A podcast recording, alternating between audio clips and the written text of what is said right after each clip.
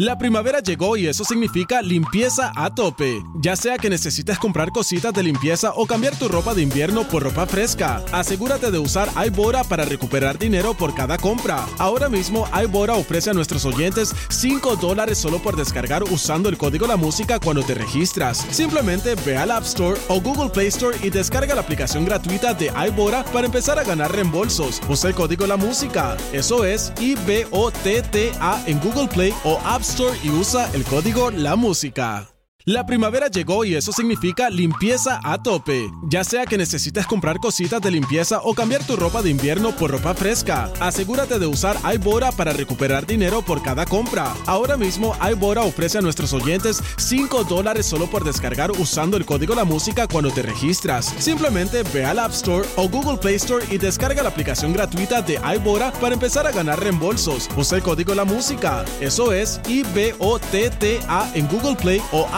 Y usa el código La Música.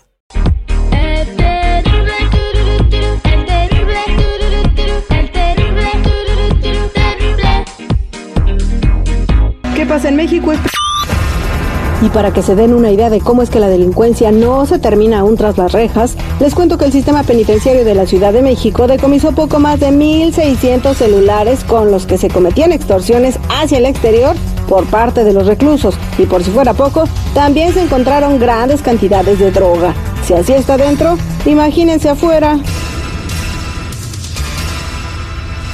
Unos verdaderos héroes de la patria. Así resultaron los bomberos capitalinos y es que la monumental bandera de México ubicada en el corazón del zócalo de la ciudad se quedó atascada en la punta de su propia asta por los fuertes vientos registrados en los últimos días. Ante semejante problemón, los elementos del heroico cuerpo fueron los únicos que pudieron treparse y evitar que se rasgara el símbolo patrio. Muy bien, muchachos.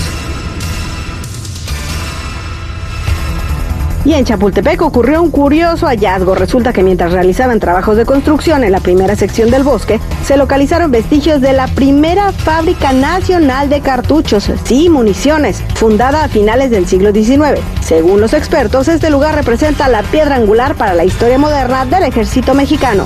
Habrá que conocerlo. Informó Blanca Cepeda. En busca de lo desconocido. Con Ricardo Carrera. Al aire con el terrible. Estamos de regreso al aire con el terrible al millón y pasadito. Pendiente por la canción de los Bookies que te hará ser ganador de un par de boletos para que lo vayas a ver en su concierto, una historia cantada. Y también, eh, mientras platico con don Ricardo Carrera, si tienes una duda con el tarot eh, o algo que está pasando en tu casa, un sueño que no sabes qué significa y estás inquieto, márcanos al 866-794-5099, aprovechando que está aquí don Ricardo. 866-794-5099. Don Ricardo Carrera, buenos días. ¿Qué tal? Buenos días para todos. Hoy nos va a hablar de una celebración. Yo no estaba al tanto, yo no sabía que existía la celebración de San Juan. Eh, a ver, platíquenos de esto y cómo nos afecta a nosotros. ¿Qué significa? Correcto, terrible. Hoy celebramos la fiesta de San Juan en honor al nacimiento de San Juan Bautista, el profeta católico que bautizó al Cristo.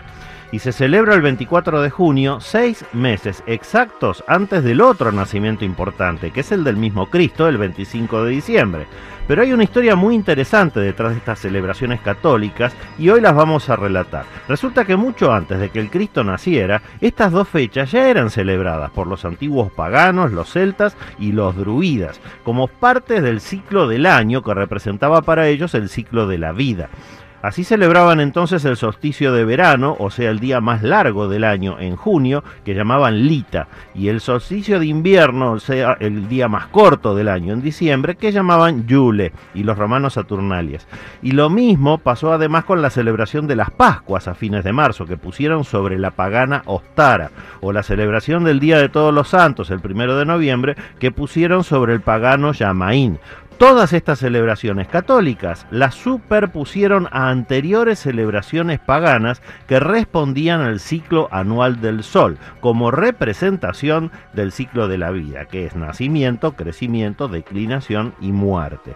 Hoy entonces estamos celebrando eh, la fiesta de San Juan, pero el verdadero origen es el solsticio de verano, que representa el crecimiento, porque hoy es el día más largo del año y a partir de hoy comienza la declinación porque los días empiezan a cortarse. Todo tiene que ver con todo y estas celebraciones representan el ciclo de la vida terrible. Ahí está, señores, eh, bien clarito en el agua, todo está correlacionado. Vámonos a las llamadas telefónicas al 8667-945099. José dice que en la noche lo atacan sombras negras. José, buenos días, ¿cómo estás? Sí, buenos días. Ah, yo quería hacerle una pregunta al señor Ricardo. ¿Te escucha, don El- el- Ricardo? el- sí, el motivo de mi llamada era para saber, o sea, porque en las, en las noches ha habido ocasiones que siento que me han estado atacando ah, sombras negras, sombras de oscuridad, y ahora a mi mujer también se la, se la han manifestado. Y esto lo he estado viviendo desde pequeño también, o sea, he tenido ataques. Antes era yo sonámbulo también. Mira, José, acá hay, dos cuestiones. La primera, que tú tienes esa capacidad innata, nace contigo, de percibir entidades espirituales. Algunas personas las sienten, otras las escuchan, o a otras las tocan, otros pueden llegar a, mm, tener inter- interacciones con ellos hasta sexuales. En tu caso, tú las sientes. Pero en esta lectura aparecen juntos el arcano 17 y 18, las estrellas y la luna, que cuando aparecen juntos significan que te han atacado con energías. A ti te han hecho un ataque de magia negra. Entonces, esta capacidad que tú tienes de ver entidades, ahora resulta que estás viendo entidades que son malignas, verdaderos demonios, bajos astrales. Esto no se puede permitir. Todos tenemos en nuestras casas entidades espirituales, pero de nuestros seres queridos fallecidos, que vienen justamente a colaborarnos. Cuando hay entidades del bajo astral, hay sí o sí que quitarlas. Así que quédate en línea privada, por favor, José. Te vamos a resolver este tema en forma totalmente gratuita, gentileza del aire con el terrible. Muchas gracias. Gracias, quédate ahí, José, no tengas miedo. Vámonos con Luz, que dice que su, su, su nuera va a ir a la corte. Eh, eh, vámonos con ella. ¿Me pone por ahí la línea 3, por favor, señor Seguridad? Buenos días, Luz, ¿cómo estás? Bien, bien. Adelante con tu pregunta. ¿Qué le pasó a tu nuera? ¿Por qué va a la corte? um, ya, pues ella tiene cuatro, cuatro años, ya va para cuatro años que corte y corte y no, pues no le dice nada. Y ¿Pero de qué, de qué que- asunto? Oh, es que eh, ella cuidaba a una niña y la niña le dio un ataque, que un ataque epiléptico. Entonces a ella la están acusando de negligencia porque no llamó a la ambulancia. Ah, bien, don Ricardo. Mira, Luz, en esta lectura queda muy claro que tu nuera es una bellísima persona y ella no tiene prácticamente nada que cambiar. Acá estuvo en el lugar incorrecto y en el momento incorrecto. Por eso ella está en el medio de este problema. Pero no, no hay nada que ella pudo haber hecho mejor. Simplemente no supo manejar esa situación. Quédate tranquila, el mago está en el centro de la lectura y te garantiza que todo este tema de la corte va a tener una buena resolución. Así que felicitaciones por eso. Gracias, Luz. Vámonos con Mireya. 8667-945099. Dice que su papá se murió y que viene a jugar con su sobrina de dos años. ¿Cómo sabes eso, Mireya? Buenos días. Buenos días. No, ah, no estoy 100% correcto, por eso quería llamar para preguntar. Mi sobrina mm, lo conoció solamente cuando ella tenía menos de un mes de nacida y ahorita lo que hace es que a veces se levanta y dice, bue, bue, o va directamente a donde mi hermana tiene el altar de mi papá y agarra su foto y se le queda viendo mucho y sabe, le dec- decimos, ¿dónde está tu bue? Y sabe que es él.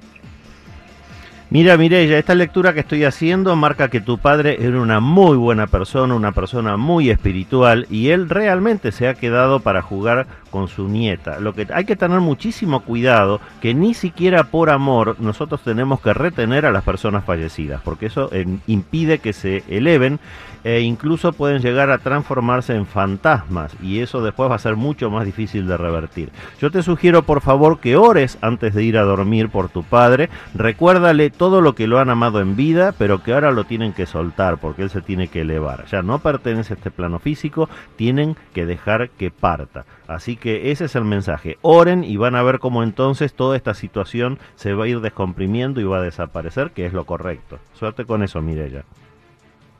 Gracias. A- Allá cuando yo, yo vivía en, en, en Guandacareo, estaba cerquita de Morelia, Michoacán, y yo y mis amigos veíamos un fantasma, don Ricardo Carrera. ¿Así? Si jugaba en el Morelia le decían el fantasma Figueroa. Ay, no puede ser. Ay, Dios mío. Gracias, don Ricardo, para toda la gente que quiera contactarlo, ¿cómo lo encuentran? Los que necesiten una consulta en privado conmigo me ubican en el 626-554-0300. Nuevamente, 626-554-0300 o en todas las redes sociales como Metafísico Ricardo Carrera. Muchas gracias, don Ricardo Carrera. El show del terrible.